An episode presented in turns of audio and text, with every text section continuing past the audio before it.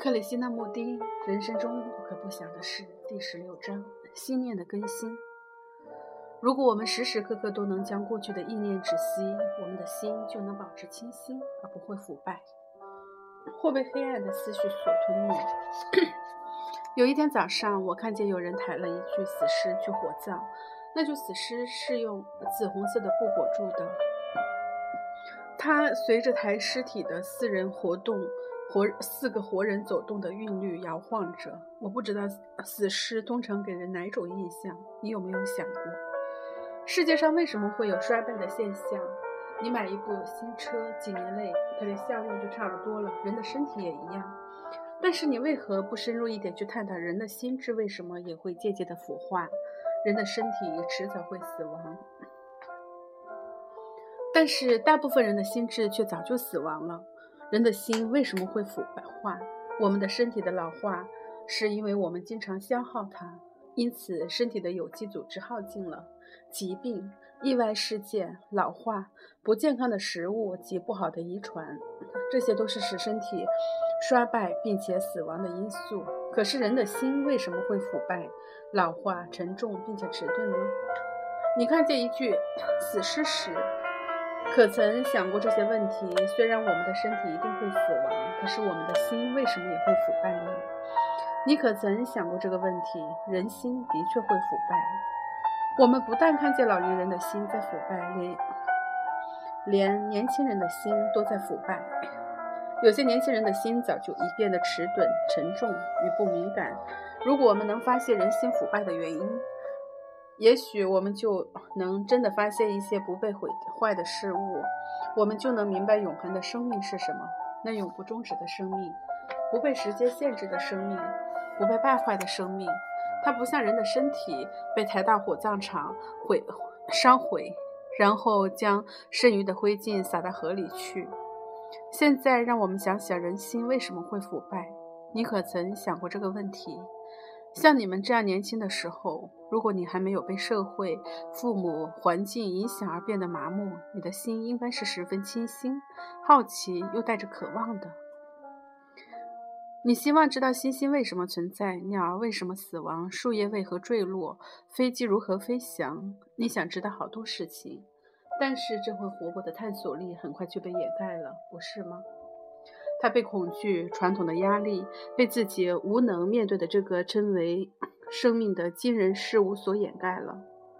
如果你听见别人出言尖刻，对你抱有轻蔑的态度，或者你总是面对考试的恐惧及父母的压力，你就会失去热情。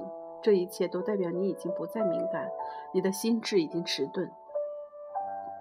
另外一个造成心智迟钝的原因就是模仿。传统将你造成一个只会模仿的人，而历史的压力则驱使你顺从、遵守规则和顺服，使你的心感到安全无虑。你把心建立在油腻的、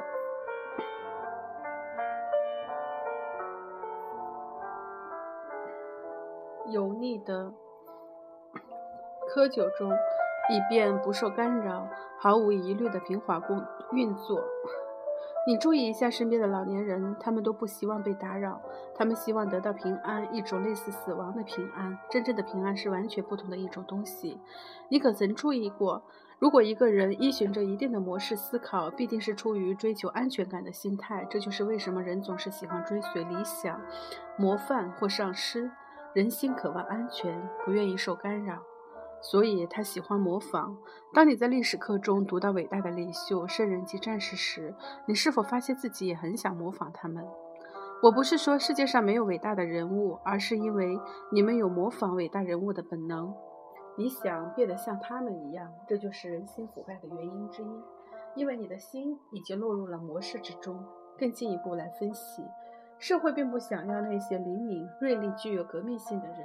因为这种人不可能适应社会既有的模式，他们会粉碎旧有的一切。这就是为什么社会希望你的思想合乎的、合乎他的模式，也就是为什么他们、你们所谓的教育总是鼓励你们去模仿、跟随与顺从、顺服。人心是否可能停止模仿呢？也就是说，它是否能停止形成习惯？人心总是被习惯所左右，它能脱离习惯吗？心智就是习惯的结果，不是吗？它是传统及时间的结果，时间是不断重复的，它是过去的延续。我们的心是否能停止瞻前顾后？因为我们总是从已发生的事情世界中投射将要发生的事。你的心是否能脱离习惯，并且不再制造习惯？如果你深入探讨这个问题，你会发现你做得到。你一旦更新自己的心念，不再制造新的模式与习惯，不再落入模式的窠臼窠臼中，你的心就会保持清新、年轻与天真。如此，他才能拥有无穷的理解。这种心是不会死亡的，因为它已经停止了累积的过程。我们连续不断地把信念累积起来，就制造了习惯与模仿。一个不一个不累积的心，它每天每分钟。都从旧有的习性中重生，这样的心是不会死亡的，它会拥有无穷的空间。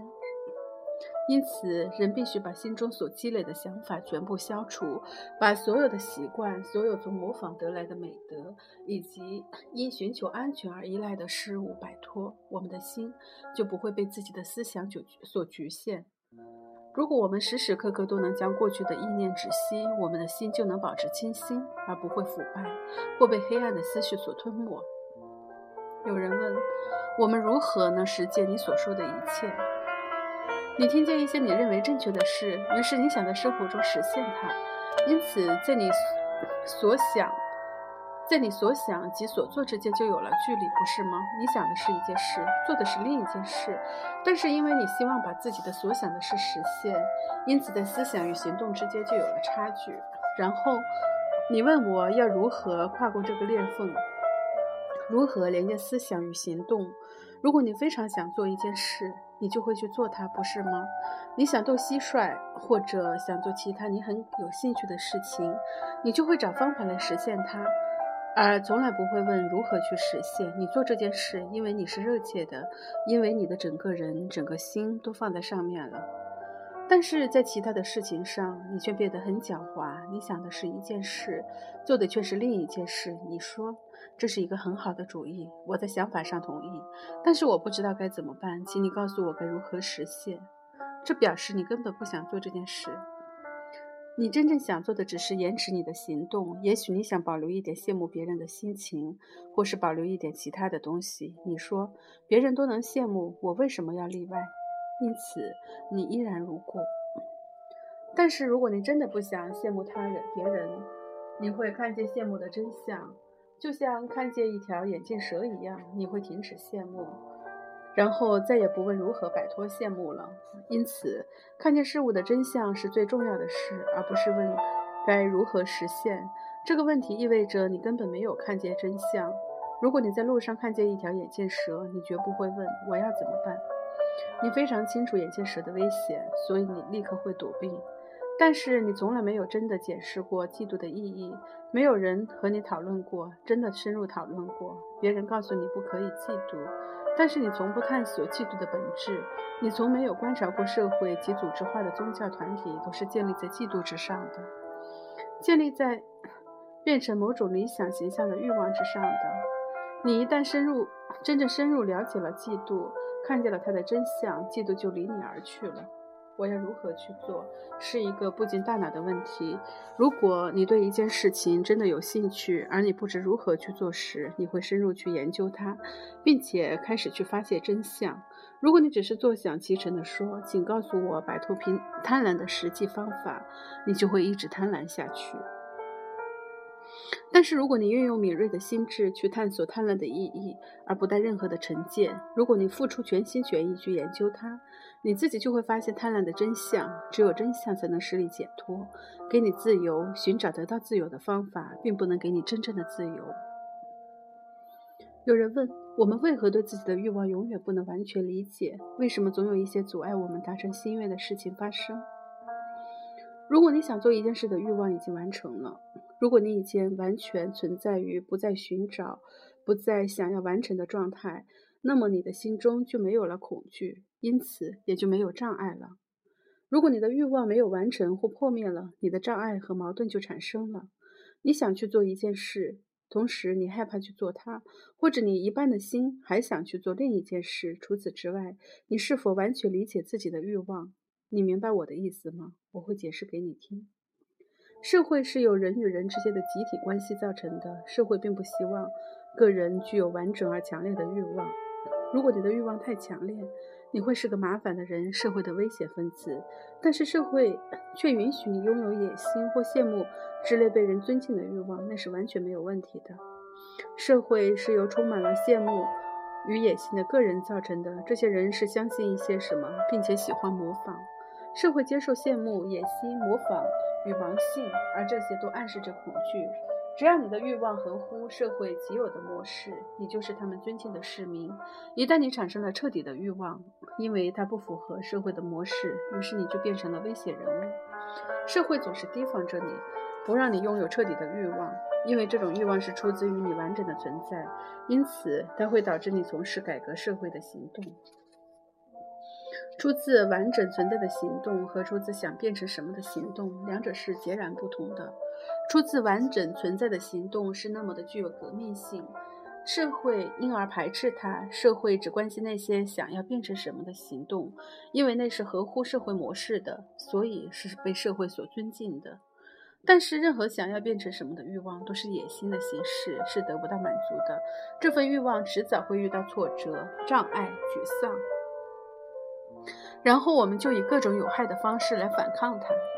这是一件值得深入探讨的重要事情，因为当你长大以后，你会发现自己的欲望永远得不到真的满足，在暂时的满足中总是存在着受挫的阴影。受挫的阴影，你的心底深处没有歌声，只有哭泣。这种想变成伟大人物、圣人或伟人的这个那个的欲望是没有止境的，因此也就无法得到满足。他永远要求更多的回收，这份欲望将会导致愤怒、不幸以及战争。但是如果一个人摆脱了所要想、所有想要变成什么的欲望，就会进入完全不同的境界。在这种境界中是没有时间的，也不为了满足什么而思考，它存在的本身就圆满了。有人问我，认为自己很愚钝，别人却说我很聪明，那么我应该相信自己还是别人？请非常仔细而且安静地听这个问题，不要急着找答案。如果你说我是个聪明人，如果我想把自己变得聪明，你的话就会影响我，不是吗？然后我就为你的评语而感到受宠若惊或受影响。但是如果我了解到愚钝的人若想把自己变得聪变成聪明的人，他就会永远迟钝下去，然后会怎么样？显然，如果我很愚钝，却努力想把自己变得聪明，我将一直愚笨下去。因为想要做什么或变成什么的本身就是愚钝的部分表现。一个愚钝的人或许需要一些灵巧的修整，他可以通过一些考试找到一份工作，但是他并不会因此就不再愚钝了。愚钝了，请了解我的话中丝毫没有嘲讽的意味。但是一个人一旦觉察到自己是。迟钝的、愚笨的，他就不会想做聪明状，并开始解释与了解自己的愚钝。这时候，他的聪明就被唤醒了。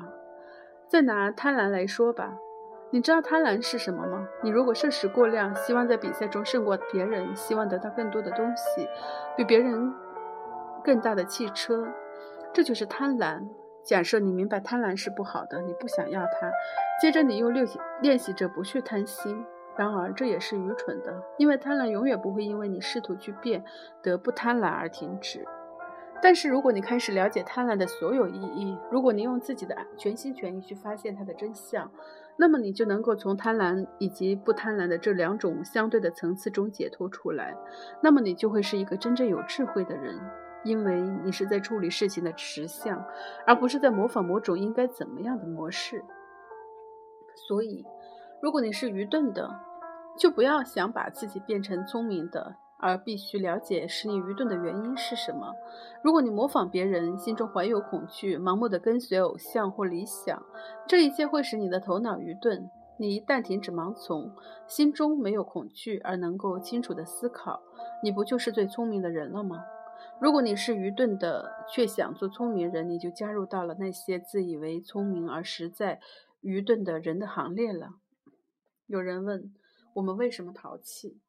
如果你在淘气的时候提出这个问题，这个问题就是有意义的，因为你自己知道你是淘气的。但是当你生气的时候，你永远不会问自己为什么生气，对不对？你只是在生气过后才会才问这个问题。生气以后，你会说：“我真笨，我不应该生气的。”当你生气时，如果你觉察到、注意到自己在生气，而不去责备自己；当心中开始混乱时，如果你整个人还是完整的、完全清楚的，那么你就会发现生气的感觉很快就消失了。孩子们在某些年龄是淘气的，而他们也应该淘气，因为他们充满了精力与生命力，需要某些形式的发泄。但是你知道，这实在是个复杂的问题，因为孩子的淘气也可能是错误的饮食、睡眠不足和没有安全感所引起的。如果这些因素没有完全被了解，孩子的淘气就会变成对社会的反叛，而他们也不能。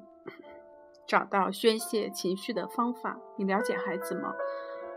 他们做尽各种可怕的事。他们在社会的牢笼中反叛，因为从来没有人帮助他们了解存在的问题。他们充满了生命力，有的极为聪明。他们以反叛的方式呐喊着，帮助我们了解，帮助我们从这种可怕的束缚和压制中挣脱出来。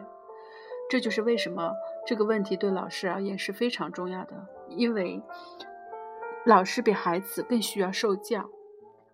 有人问我习惯喝茶，有一位老师说这是坏习惯，另一位老师却说没有关系。你自己认为如何？把别人的意见暂时的抛开，也许那都是他们的偏见。一个年轻的男孩已经习惯了一些事物，比如喝茶、抽烟、吃东西狼吞虎咽或其他事情。你对他会有什么看法？如果你已经七八十岁，一只脚已经站在坟墓里面了。或许习性对你就没有什么大不了的，但是你的生命才刚刚开始，却已经落入习性中不能自拔，那就是可怕的事了，不是吗？这才是重要的问题。你是否应该喝茶并不重要，你一旦习惯某件事情，你的心就已经迈向了坟墓。如果你习惯生硬的以印度教徒、天主教徒或新教教徒等立场来思考问题、事情，你的心智就已经走。开始走下坡路，已经腐败了。但是，如果你的心智能够保持敏锐，不断的探索自己为什么会被某种习性桎梏，为什么因循某种方式思考，那么你就能够处理我是否应该吸烟或喝茶这个次要问题了。